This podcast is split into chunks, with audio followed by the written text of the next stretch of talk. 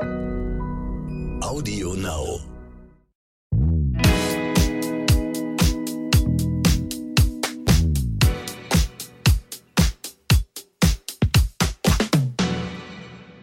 Hallo und herzlich willkommen zu So bin ich eben, euer Psychologie-Podcast für alle Normalgestörten mit der Bestseller-Autorin und Psychotherapeutin und Psychologin Stefanie Stahl.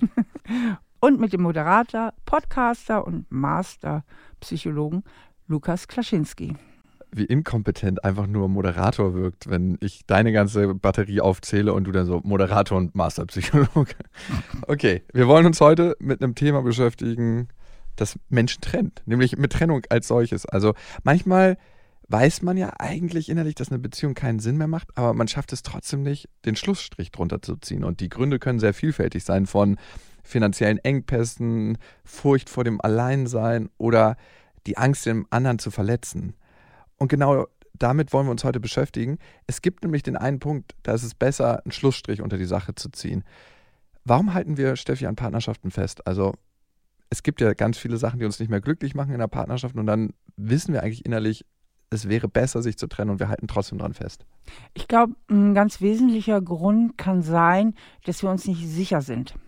Mhm. Ja, also man braucht ja einen ganz klaren Standpunkt.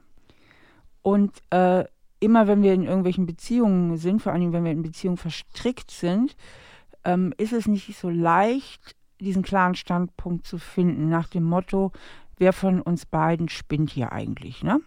Also sehe ich das jetzt richtig, ja? Sehe ich das richtig oder hat es vielleicht doch was mit mir zu tun? Äh, welcher Anteil gehört wirklich zu mir? Welcher Anteil gehört zu dem anderen? Und wenn wir keinen klaren Standpunkt haben, fällt uns auch oft eine klare Entscheidung schwer. Also das, glaube ich, ist ein ganz wichtiger Grund, oft der zum Teil unterschätzt wird. Mhm. Äh, so diese eigene Klarheit. Ein anderer wichtiger Punkt ist, die Angst vor dem Alleinsein. Also das kriege ich immer wieder mit. Also egal wie alt die Leute sind, ob sie jetzt 26 oder 66 sind, diese Sorge, ähm, ja, aber dann bin ich ja ganz allein, ich habe Angst vor dem Alleinsein und kommt da noch mal jemand, ne? Finde ich wirklich noch mal jemand anderen, äh, mit dem es dann eben besser passt. Dann ein weiterer Grund können Schuldgefühle sein. Es gibt nicht wenig Menschen, die grundsätzlich so ein Schuldgefühl in sich beheimatet haben, zu dem auch der Satz gehört oder der Glaubenssatz gehört, ich darf dich nicht verletzen, ich darf dir nicht wehtun und dann eben auch in der Konsequenz, ich darf mich nicht trennen. Also mhm. das sind jetzt mal die, die mir auf Anhieb einfallen, aber ich kann mir gut vorstellen, dass ich im Laufe des Gesprächs noch auf ein paar mehr Ideen komme zum Thema Klarheit. Ne? Manchmal ist man sich ja nicht klar, ist das jetzt die richtige Entscheidung? Nehmen wir mal diese ganzen, ich möchte den anderen nicht verletzen, raus.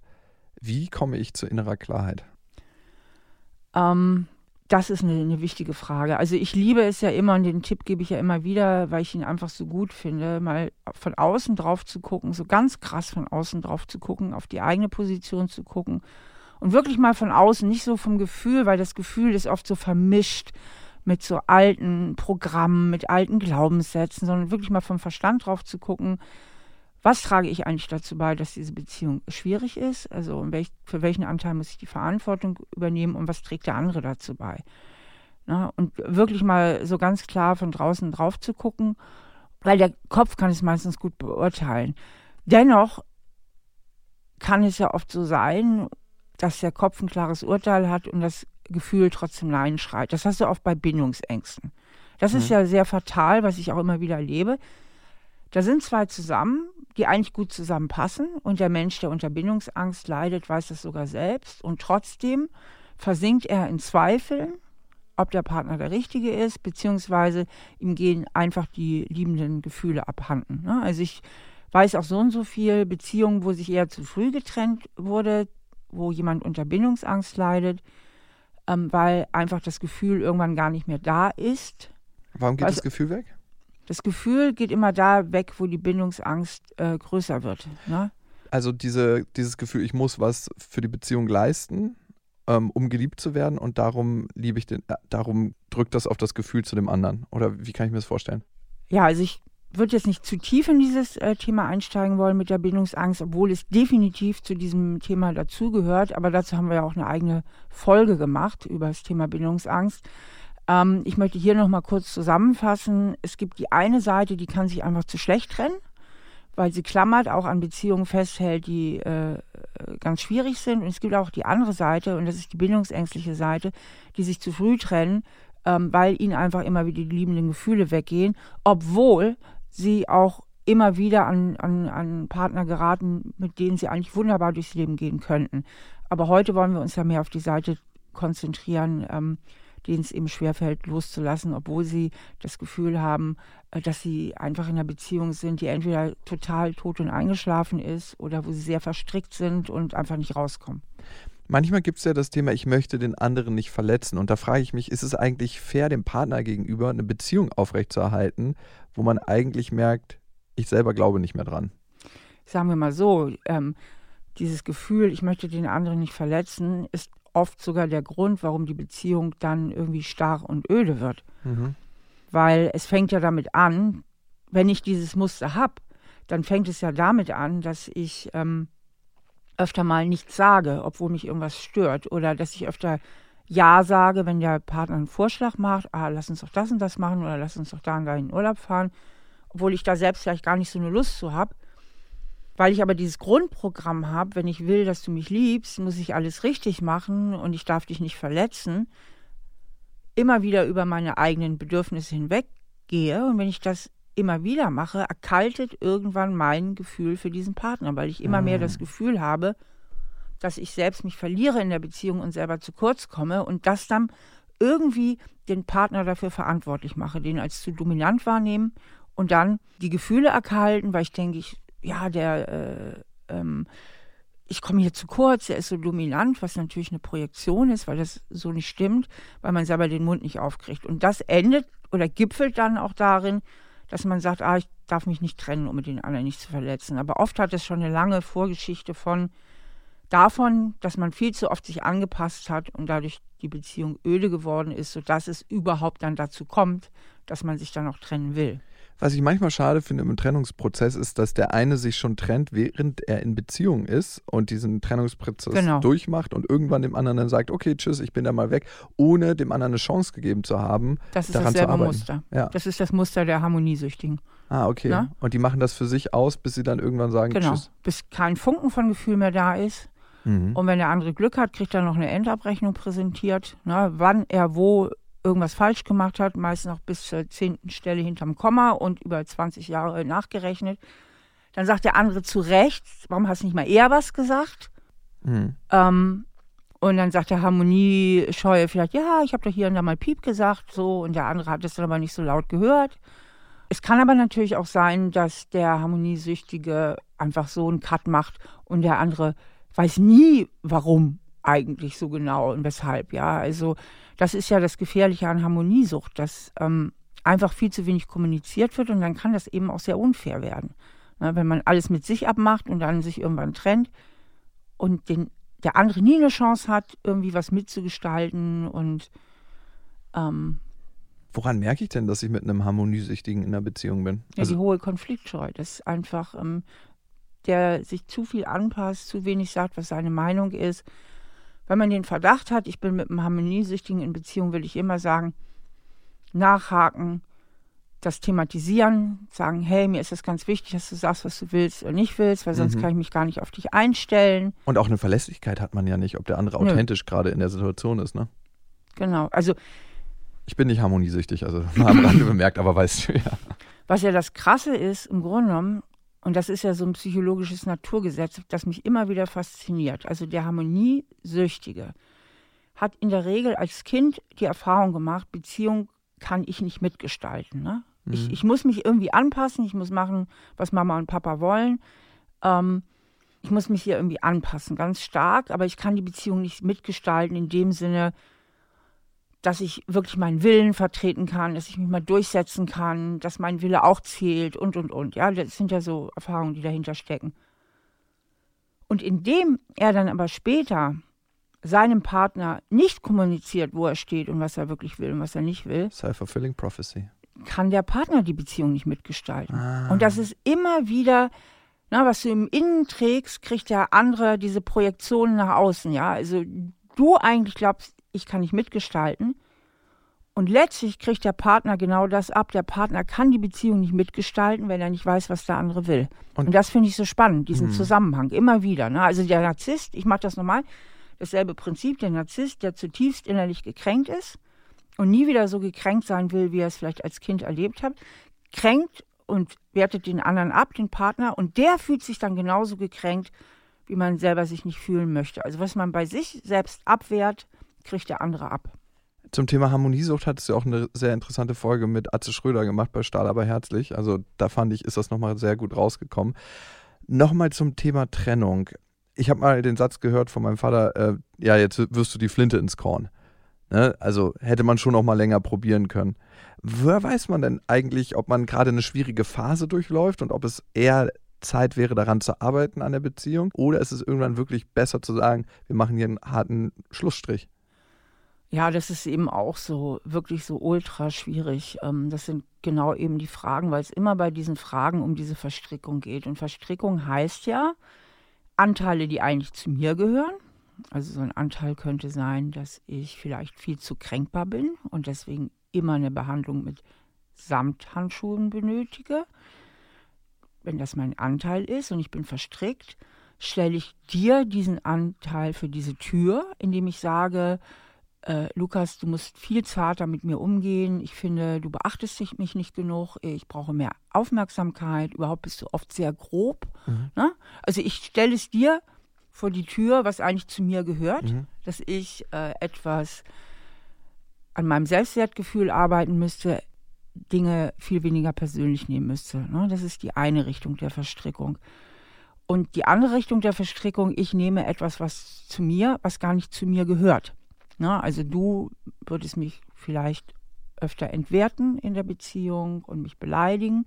Und ich nehme das zu mir, indem ich heimlich denke, ja, ich bin ja selbst schuld, ich bin nicht gut genug, ich genüge nicht. Ne? Also dann nehme ich etwas zu mir, was eigentlich zu dir gehört, ne? dass du dich in der Beziehung respektlos und nicht liebevoll verhältst, nämlich zu mir, indem ich fühle und denke, ich genüge nicht und wäre ich besser, würdest du dich anders verhalten.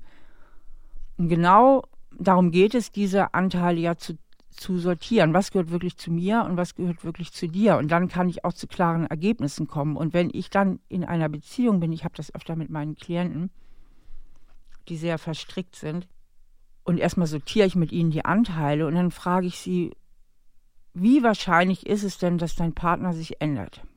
Na, wenn der Partner jetzt sehr schwierig ist. Für wie wahrscheinlich hältst du das? Und dann kommt es eben auf diese Wahrscheinlichkeit an. Oft sagen die, ich halte das für sehr unwahrscheinlich, denn mhm. ich habe ja schon alles getan und gemacht, na, dass sich was verändert. Ich halte es für sehr unwahrscheinlich. Der wird so bleiben. Gut, wenn er so bleibt, dann musst du entweder damit leben mhm. oder du musst dich trennen. Mhm. Entweder musst du damit leben oder dich, dich irgendwie trennen. Und dann von dort aus kann man dann weiterdenken vielleicht auch zum Thema Trennung, aber das ist eher so der Anfang einer Beziehung. Glaubst du, man sucht sich Partner aus, weil man bestimmte psychologische Themen oder Themen, die man in sich trägt, lösen kann und möchte und weil man immer wieder auf sein eigenes Muster trifft? Also für mich als Beispiel, ich suche mir manchmal Partnerinnen aus, wo ich ganz schön krasse Parallelen zu meiner Mutter wiederfinde, wo ich mir denke, so, alter Schwede, das nervt jetzt. Ähm, warum suche ich mir immer wieder, das merke ich gar nicht so am Anfang, sondern das merke ich so nach ein paar Monaten, wo ich immer mehr Parallelen feststelle. Und dann frage ich mich, möchte ich bestimmte Muster oder Strukturen, die ich mit meiner Mutter erlebt habe, innerhalb dieser Partnerschaft lösen? Glaubst du, das ist ein natürlicher Mechanismus oder geht das nur mir so? Also, das ist wieder so ein mega gutes Beispiel, um zu sehen oder zu veranschaulichen, wie schwierig das mit unserer Wahrnehmung ist. Ne? Also wie schwierig das ist. Die Wahrnehmung ist ja so, so subjektiv. Und die Wahrnehmung können wir ja gleichsetzen mit unserem Bewusstsein. Wir können ja nur auf das reagieren, was wir auch tatsächlich wahrnehmen. Und jetzt ist ja wieder die Frage, ist die Frau deiner Mutter wirklich ähnlich oder ist es eine Projektion? Und sehe ich nur die Anteile, die ich wahrnehmen kann? Genau. Oder, oder ist es so, dass du immer wieder Mutterbilder in Frauen hineinprojizierst, die gar nicht zu ihnen gehören, die zu dir und zu deiner Mutter gehören, ja? Mhm. Ja, weil dann würde jede Frau erstmal auf verlorenem Posten stehen, bevor du das nicht mal irgendwie aufgearbeitet hast. Und das haben wir ja ganz, ganz oft, ganz, ganz oft. Also ich nehme mal so das Beispiel Mann, der hatte vielleicht eine dominante Mutter, und dann kommt er mit so einem Typen wie mich zusammen. Mhm. Ich bin ja jemand, der ziemlich klar ist, aber ich würde, ich denke, mit Fug und Recht kann ich behaupten, dass ich jetzt nicht dominant bin, weil man kann mit mir reden, ich bin kompromissfähig und ich kann auch gut nachgeben. Aber Man braucht aber schon gute Argumente, muss man schon sagen. Hä? Man braucht schon gute Argumente. ab und ja, das ist ja auch fair enough. Ab und zu mal Argumente. Ich meine, es Ja, geht ja. ja nicht nur alles hier nach Bauchgefühl, oder? Auf jeden Fall würde der in mich dann schnell eine gewisse Mutterbild-Dominanz hineinprojizieren. Und wenn er das nicht merkt, würde ich auf verlorenem Posten stehen, ja. Und das ist ja das Gemeine mit diesen Projektionen. So, also entweder projizierst du da was rein oder du suchst dir einen ähnlichen Typ aus oder genau beides passiert. Und in der Psychologie gehen wir ja auch von so einem gewissen Wiederholungszwang aus. Mhm. Das heißt, es wirklich manchen Menschen tatsächlich immer wieder passiert, dass sie sich sehr ähnliche Partner aussuchen, wie der Elternteil war, mit denen sie Schwierigkeiten hatten. Also was weiß ich, dass sich eine Frau immer wieder einen emotional wenig verfügbaren Mann aussucht, ähm, so wie ihr Vater schon wenig Mhm. emotional verfügbar war.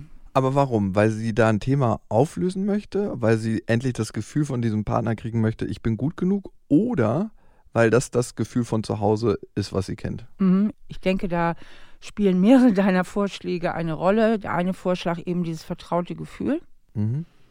Das ist irgendwie das, was man kennt und was wieder so ein bisschen die eigene Wirklichkeit äh, bestätigt. Ähm, wir Menschen bewegen uns ja sehr gern in vertrauten Bahnen. Und jetzt wird es ganz merkwürdig. Komischerweise gibt uns das ein gewisses Gefühl der Kontrolle. Na, wenn ich schon vorhersehen kann, was passiert, dann gibt mir das ein Stück Sicherheit in die Welt, weil meine Vorhersagen richtig sind. Also das darf man sich so vorstellen. Unser Gehirn berechnet ja permanent und unbewusst, was als nächstes passieren wird. Mhm. Und wir sind immer einigermaßen erschüttert, wenn was ganz anderes passiert, als was wir vorausgesehen haben. Im Guten wie im Schlechten. Im Guten sind wir positiv überrascht, im Schlechten entweder enttäuscht oder bestürzt oder was auch immer. Und diese Vorausberechnungen, die passieren permanent und unbewusst. Das heißt, komischerweise gibt einem das ein gewisses Stück von Kontrolle wieder, wenn man schon weiß, wie es läuft. Ne? Also wenn ich groß geworden bin in einer lieblosen Vaterbeziehung, dann weiß ich, wie es läuft. Mhm. Und wenn ich mir dann wieder so jemanden aussuche, dann weiß ich, wie es läuft. Ne? Mhm. Also Ja. gibt ein merkwürdiges Stück von Sicherheit. Der andere Aspekt, der da eine Rolle spielt, ist doch diese Hoffnung auf ein Happy End. Mhm. Und das kann man eigentlich nur verstehen, wenn man versteht, dass die betroffene Frau, als sie klein war, nicht gefühlt und gedacht hat, Papa hat eine Bindungsstörung und hätte ich nur einen anderen Papa bekommen, beziehungsweise er sollte mal in Therapie gehen, sondern das kleine Mädchen wird gedacht haben, ich bin nicht liebenswert, ich bin nicht okay. Und wahrscheinlich wird sie sich um die Liebe ihres Vaters bemüht haben indem sie besonders lieb und artig ist, indem sie vielleicht seiner Liebe ein bisschen hinterhergelaufen ist, wie auch immer. Und jetzt kann es eben gut sein, dass die erwachsene Frau, die dieses innere Kind in sich trägt, eben auch immer noch diese Hoffnung auf ein Happy End hat, nach dem Motto, diesmal bin ich gut genug. Ne? Diesmal genüge ich und du wirst dich mir öffnen und ähm, mich so lieben, wie ich es mir wünsche. Mhm. Also das heißt, es geht auch wieder ums Thema Kontrolle. Mhm. Man möchte eine Situation, die man nie unter Kontrolle hatte, als man klein war, endlich unter Kontrolle bringen, indem man es diesmal schafft, den anderen an sich zu binden. Mhm. Wenn jetzt das Thema Trennung ansteht und man weiß, man hat die Klarheit, ich werde mich trennen. Wie trenne ich mich am besten? Gibt es da so den besten Weg? Es gibt ja so das Ghosting, dass man einfach verschwindet und nicht mehr auftaucht. Dann will der andere irgendwie eine Antwort. Warum? Sagt man, es gibt's nicht? Oder sollte man miteinander im Dialog sein? Ich finde es tatsächlich fair, das auch auszuhalten, so den Schmerz, den der andere dann auch hat und den man selber hat und damit in Kontakt zu gehen. Aber ich habe es nicht immer so gemacht, muss ich auch faires halber sagen. Ja, also ich denke, es ist total wichtig, das dem anderen schon persönlich zu sagen. Ja, okay. Also ich bin ja jetzt seit zehn Jahren glücklich verheiratet und als ich davor noch in meiner Jugend und so weiter öfter gedatet habe und so weiter. So lange Wenn haben du das wir, so sagst, gedatet, dann klingt das so, als ob das ins Museum gehört. Sorry. als ich als ich früher dann auch äh, äh, mehr unterwegs war, WhatsApp gibt es ja noch nicht so lange. Ne? Das sind nee. auch ungefähr zehn Jahre. Also dieses per WhatsApp oder per SMS Schluss machen, das ist noch nicht so. Das ist meine lang. Zeit. Aber ich finde so oder so, auch wenn man sich nur kurz kennt, ähm, ähm, es sei denn, das ist noch in der reinen Dating-Phase, also so ganz am Anfang. Aber selbst da, das fühlt sich total unangenehm an, ne? wenn man plötzlich so gar nichts mehr hört vom anderen. Ich finde das nicht schön. Also, ja, vor allem bezieht man es eigentlich immer auf sich selber. Ja. Ne? Also da eine Klarheit reinzubringen und das unangenehme Gefühl auszuhalten, dass es vielleicht am Ende flüchtet man ja immer vor diesem unangenehmen Gefühl, ne? dass ich bei dem anderen auslöse und das dann wieder für mich zurückkommt, wie so eine Welle, die zurückkommt und die möchte ich nicht aushalten. Und das finde ich eigentlich tatsächlich nicht so fair. Wenn ja. man mit dem anderen in irgendeiner Weise in Kontakt war, kann man auch das mal durchstehen. Und Richtig. Das sorgt wiederum für einen bewussteren Umgang, weil ich mhm. fühle ja nie das Gefühl, was ich auslöse, sondern es ist immer so, ich bin weg, ciao und ähm, bin ja nie mit dem in Kontakt, was es macht. Ein Kumpel von mir sagt immer, wenn du mit einer Frau Schluss machst, wahrscheinlich auch wenn du mit einem Mann Schluss machst, aber es ist so ein bisschen so, als ob du den Nothammer nimmst in so einem Bus und die Scheibe einschlägst, wenn du dabei in die Augen guckst. Und das auszuhalten, dieses Gefühl, was rüberkommt, das ist krass.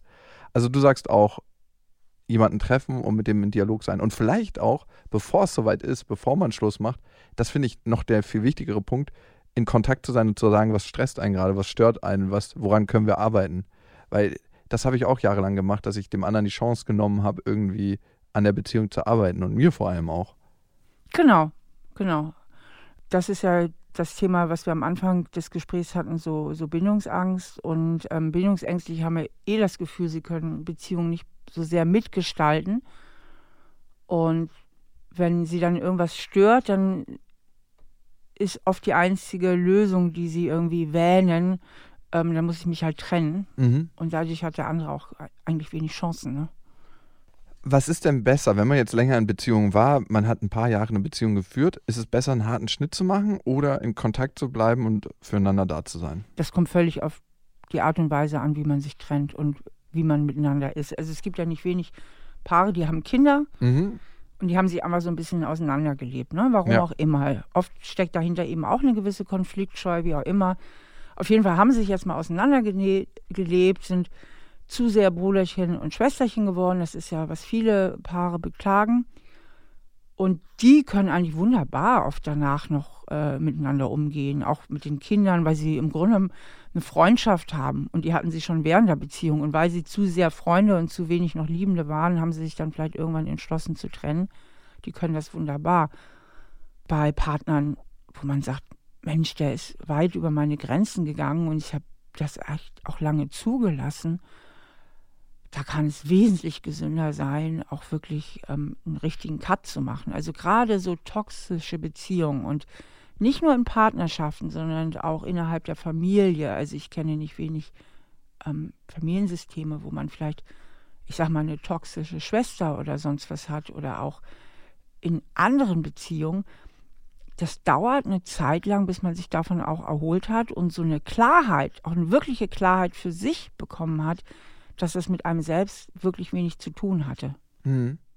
Ja, das ist ein gutes Stichwort, wenn Kinder im Spiel sind. Ne? Ihr könnt uns ja schreiben an, so bin ich eben at randomhouse.de und Verena hat uns dazu geschrieben. Verena ist 35 und sie schreibt, mein Mann hat sich während meiner Schwangerschaft in eine andere Frau verliebt und wollte mich verlassen. Das ist jetzt drei Jahre her und nach einem schmerzhaften Hin und Her haben wir uns doch zusammengerauft und versucht, als Familie zu leben.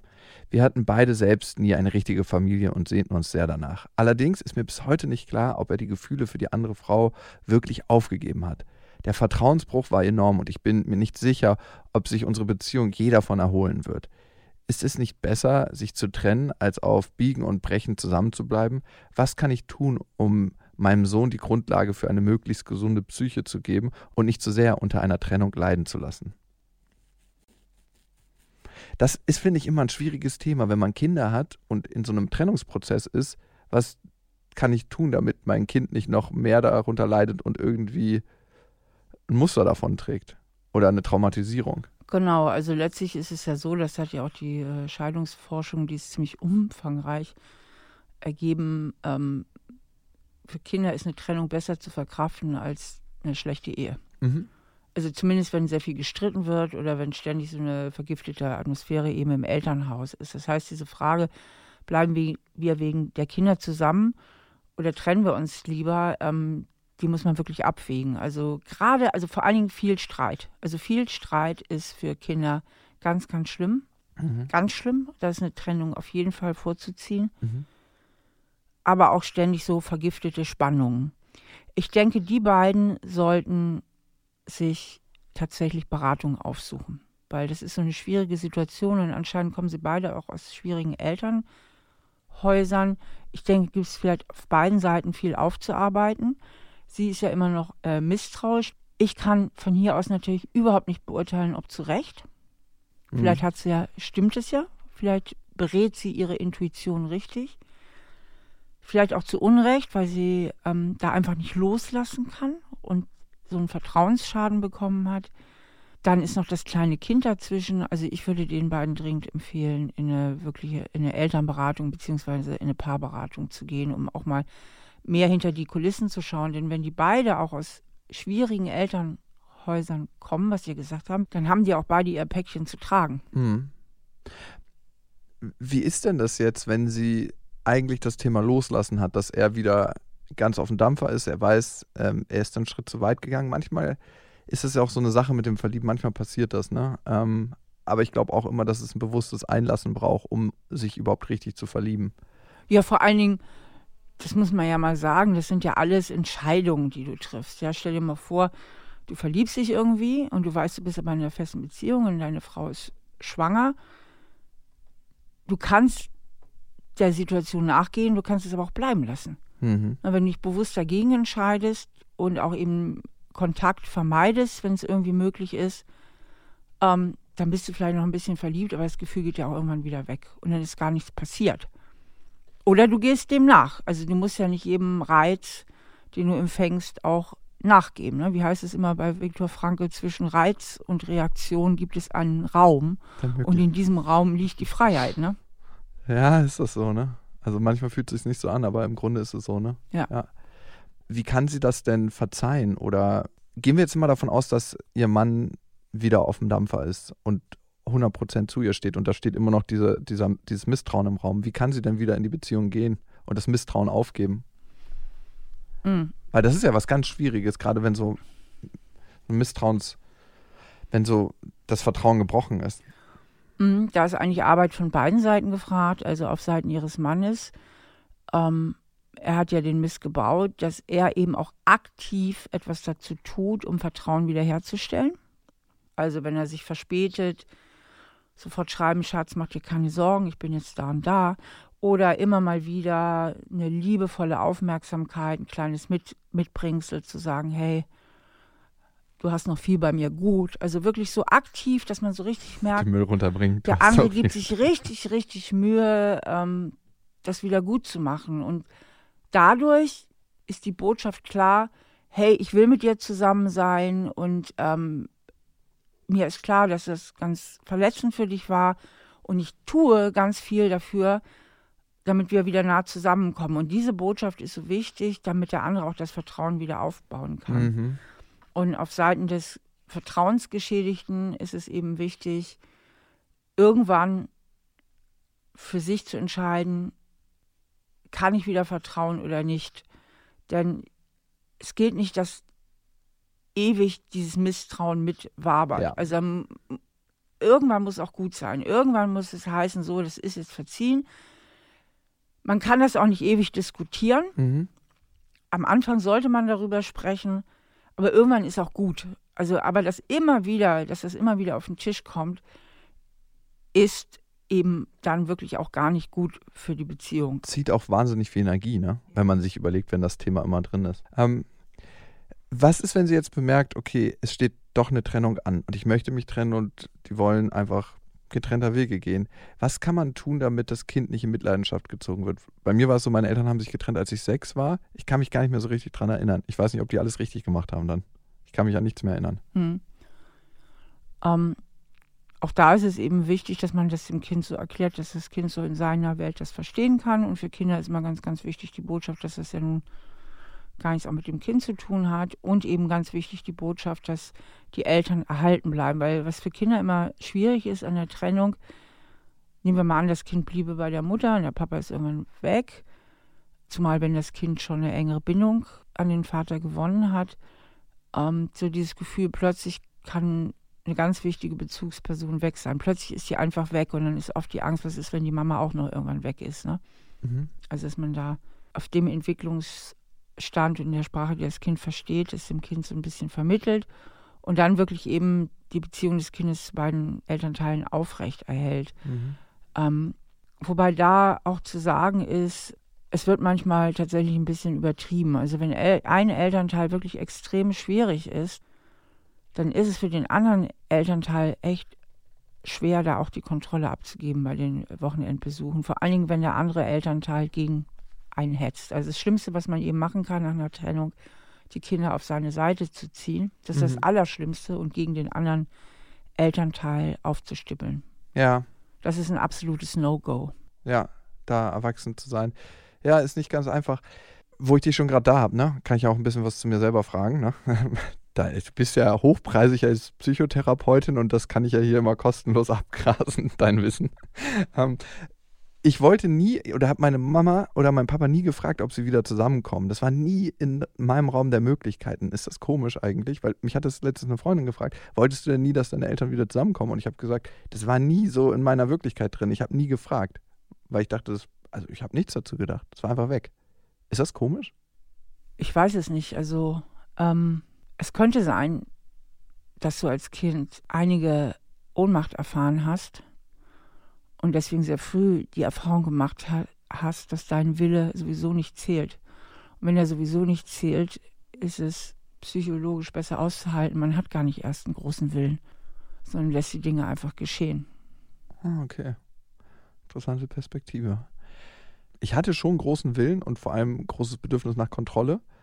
Aber vielleicht ist da trotzdem eine Wahrheit für mich bei. Also, dass ich im tiefsten Gefühl ein Ohnmachtsgefühl habe. So. Mhm. Ich kann eh nichts daran ändern. Genau.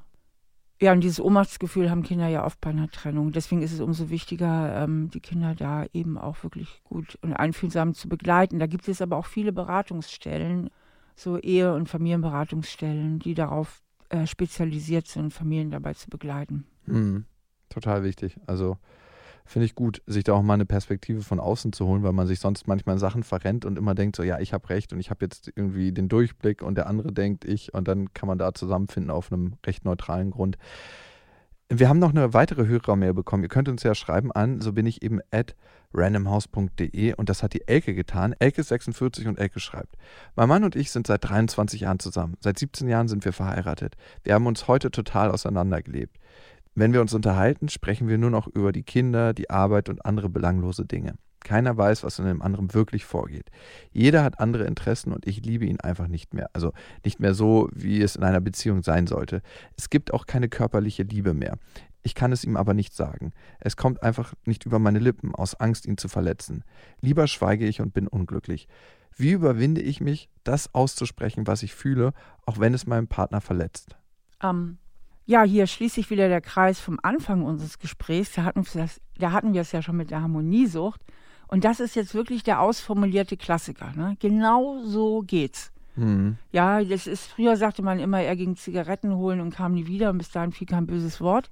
Und, und so ist das hier auch. Ja, ich denke, warum die Beziehung so starr und öde geworden ist, ist, weil vermutlich beide Protagonisten viel zu konfliktscheu waren. Mhm. Und dadurch ähm, landet jeder Konflikt unterm Teppich. Beide sind in der Überanpassung erstarrt.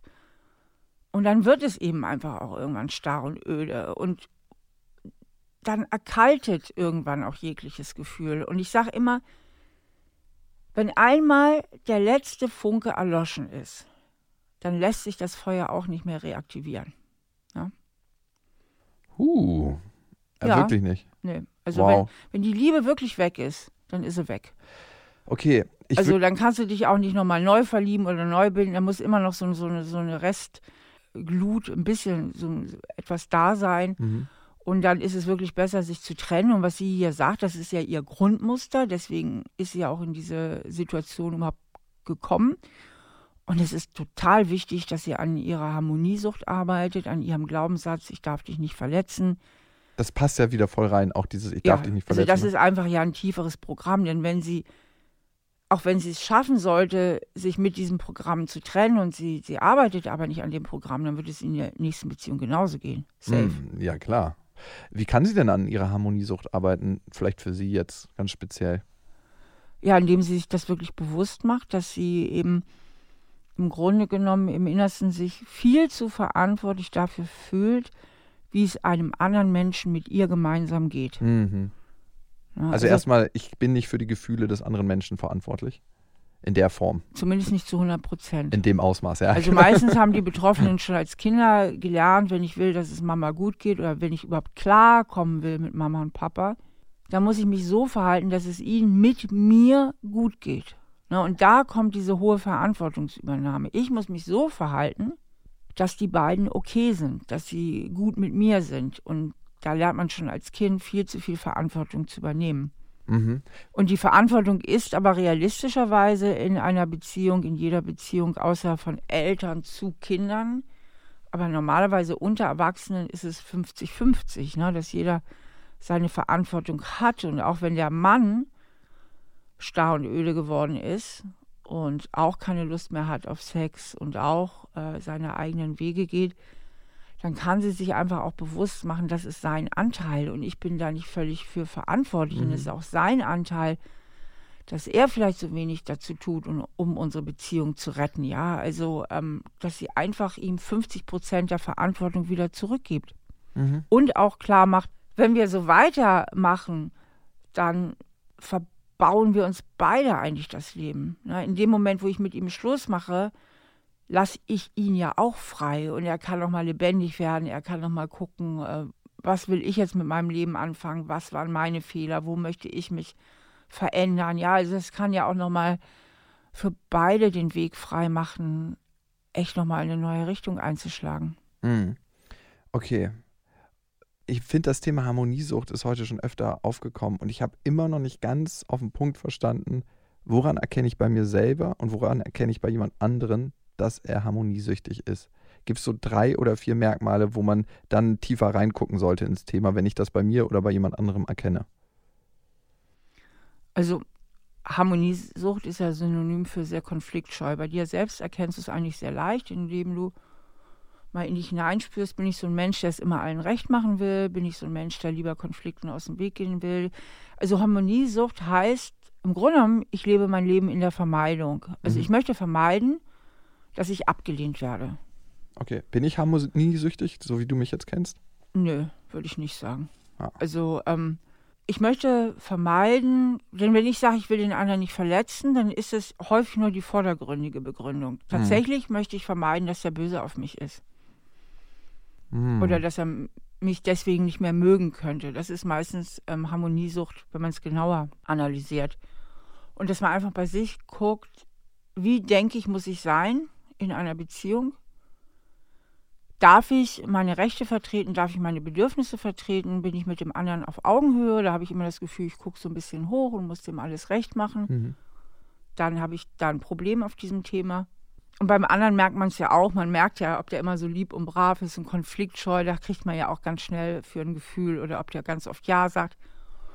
Und wenn man den so im Verdacht hat, ähm, dann ist es einfach gut, den zu ermuntern und auch mal näher nachzufragen, weil oft merkt man ja, wenn jemand irgendwie beleidigt ist oder schlecht drauf ist und dann fragt man den Harmoniesüchtigen, sag mal, ist irgendwas, Schatz? Nö, nö, ist nichts, nö. Ja, und man- dann, ja, Alarmglocken. dann einfach auch mal nachzubohren. Ja. Und einfach auch das zum Thema zu machen, zu sagen, pass mal auf, mir ist das total wichtig. Denn mein größter Horror ist, du sagst 100 Mal Ja, obwohl du 50 Mal davon Nein gemeint Ja. hast und irgendwann liebst du mich nicht mehr und dann bist du weg und davon habe ich gar nichts. Mhm. Also ich habe ja nur eine Chance, irgendwas richtig zu machen oder mich gut, gut mit dir klarzukommen, wenn ich überhaupt weiß, was du willst. Und viele Harmoniesüchtige machen ja so einen Fehler aus ihrer Konfliktscheu heraus, dass sie denken, ja, wenn der andere mich liebt, dann weiß er ja schon, was ich will.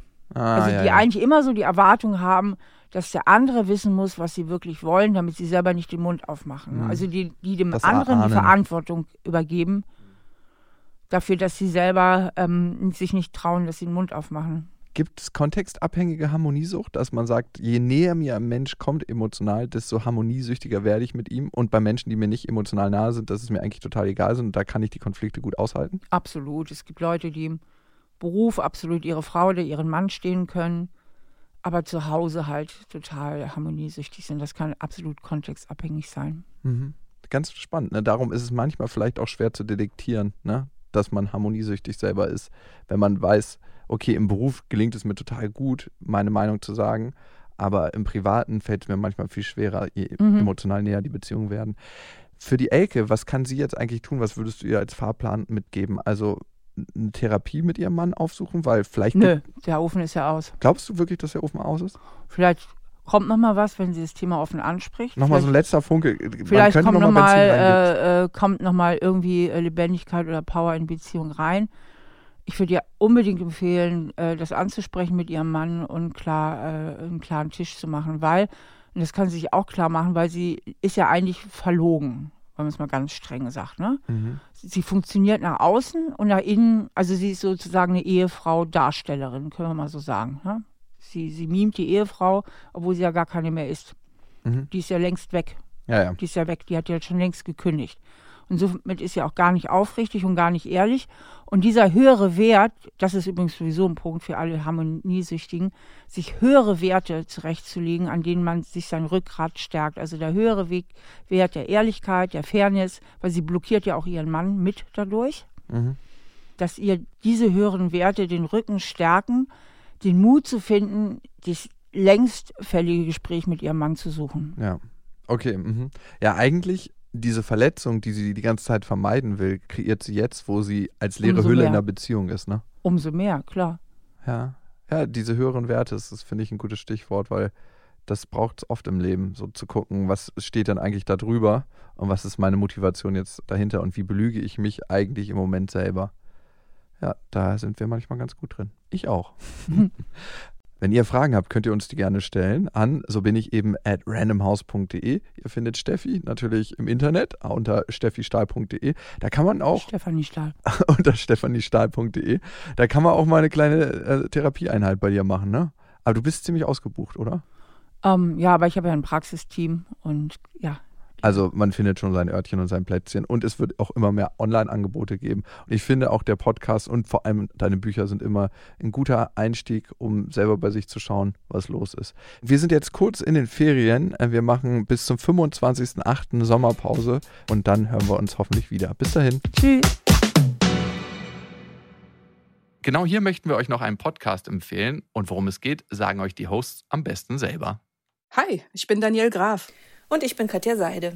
In unserem Podcast Das gewünschteste Wunschkind geben wir Eltern Tipps, wie sie möglichst stressfrei durch die Kindererziehung kommen.